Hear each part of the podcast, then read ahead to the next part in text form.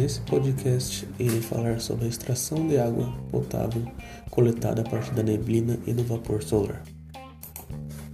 Hoje em dia, todos sabem que a falta de água é algo abundante no mundo. Por isso, é necessária a criação de novas técnicas para a extração de água potável.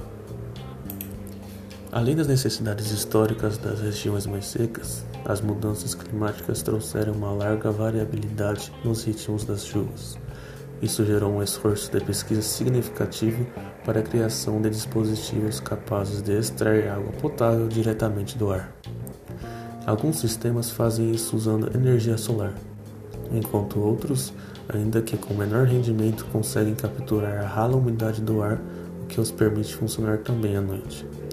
A geração de vapor solar é uma técnica de coleta de água na qual o calor do sol faz com que a água se transforme em vapor que é então condensada em água potável. Ela funciona melhor nas áreas costeiras porque também é capaz de dessalinizar a água, embora só funcione durante o dia. A produção de água pela coleta de neblina é exatamente o que parece. À noite, as nuvens baixas ficam mais pesadas.